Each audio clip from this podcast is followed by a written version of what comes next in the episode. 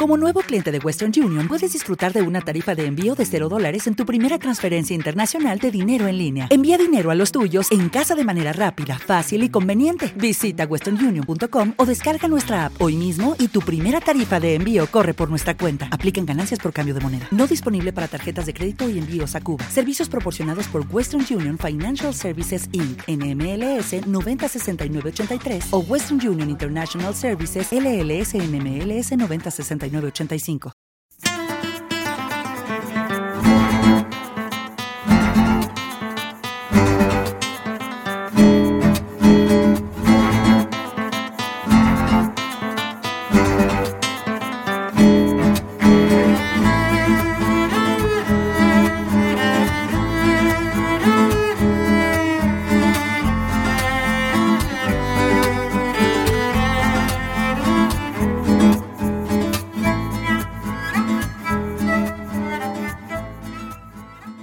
¿Qué tal? Saludos, bienvenidos a un nuevo Tecnocincuentones, tecnología, internet, pensando en aquellos que principalmente por edad que, se han quedado fuera. Nada más lejos de la realidad, aquí venimos a darles algunas orientaciones que puedan ser prácticas. Ojalá que lo sean. Hoy quiero hablarles eh, de las videoconferencias que han venido para quedarse después de la pandemia y me parece que hay unos mínimos que cumplir y últimamente estoy viendo cosas que no me agradan, lo mismo es que yo soy algo magnético. Así que nada, vamos a hablar de estas cosas, de los Zoom, de los Meet, de los WhatsApp, de esas videoconferencias en directo. Bienvenidos.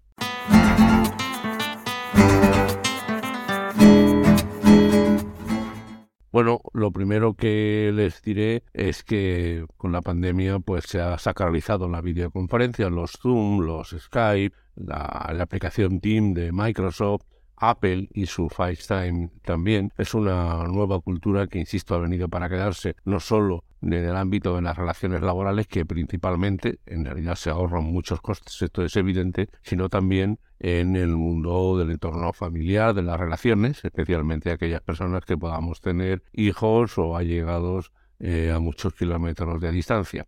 Yo personalmente la aplicación que más utilizo es Jitsi, que es el Zoom de, digamos, de software libre, Jitsi, como suena. Les dejaré algunos enlaces en la literatura del podcast. También utilizo el FaceTime de Apple y WhatsApp para los temas familiares y profesionalmente, sobre todo Zoom.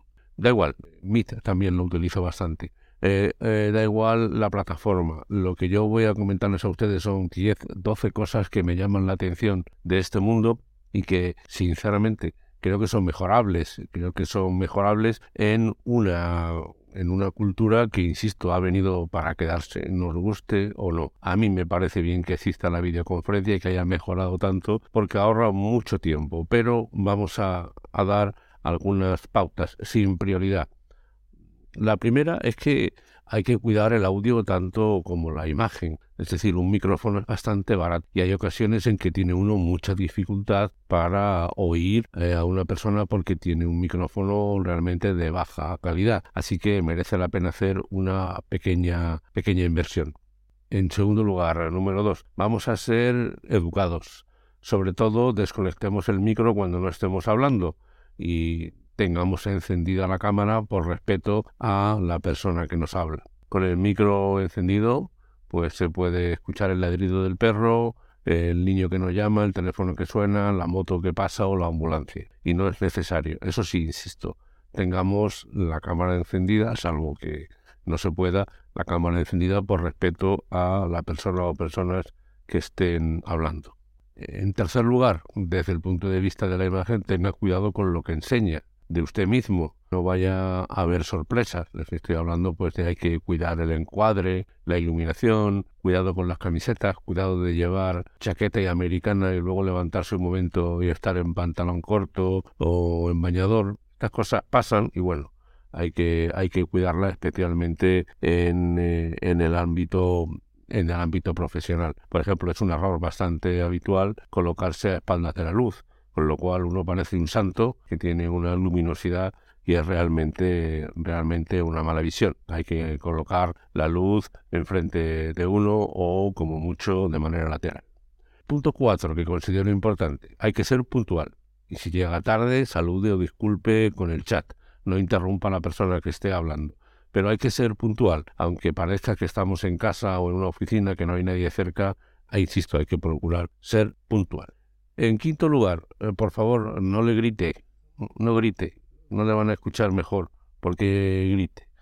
Y esto, si me permiten, lo digo también dedicado a esas personas que cuando va uno en el AVE, en el tren de alta velocidad, y van hablando o haciendo videoconferencias, gritan mucho, no vaya a ser que no nos enteremos todos los trenes de España.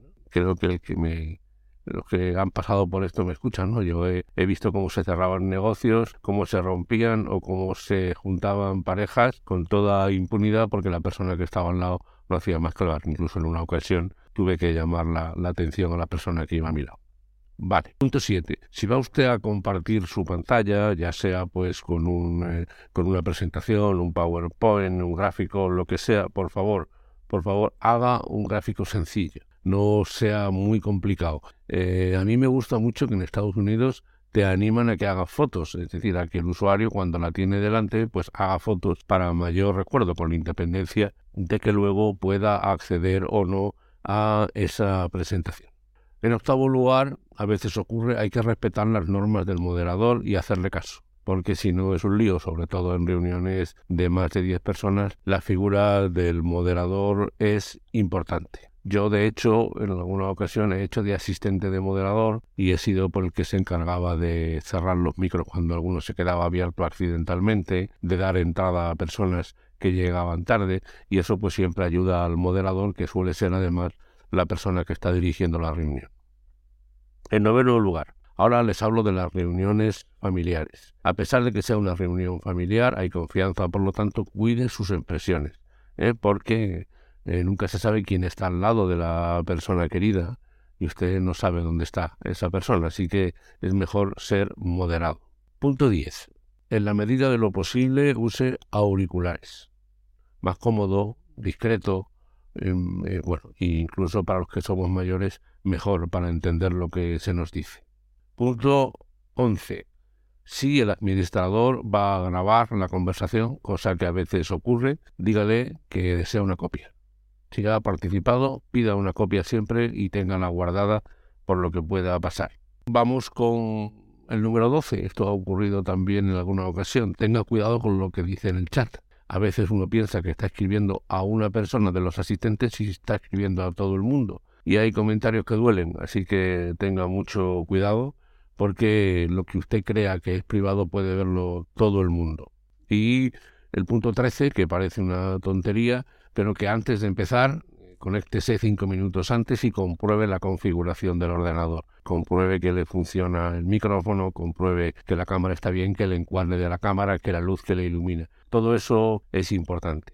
Bueno, disculpen eh, eh, este paso, pero que es que últimamente he visto cosas que me han llamado mucho la atención ¿no? y que hacen perder la calidad y sobre todo, que a mí es lo que más me duele, me hacen perder el tiempo y cuando a uno le hacen perder el tiempo, mal. Y terminaré con un consejo añadido y que creo que estarán ustedes de acuerdo. Estas tecnologías nos ahorran tiempo. Estas tecnologías nos permiten tener relaciones con personas que están lejos. Ahorramos dinero en viajes. Desde el punto de vista personal podemos estar al día de la situación de nuestro familiar. Desde el punto de vista profesional ganamos tiempo y dinero. Pero hay ocasiones en que nada, nada puede sustituir a encontrarse con una persona. Cuando usted considere que eso es importante, deje lo que esté haciendo. Si tiene que viajar, viaje y encuéntrese con esa persona y mírela cara a cara en un sitio tranquilo y con un café por delante.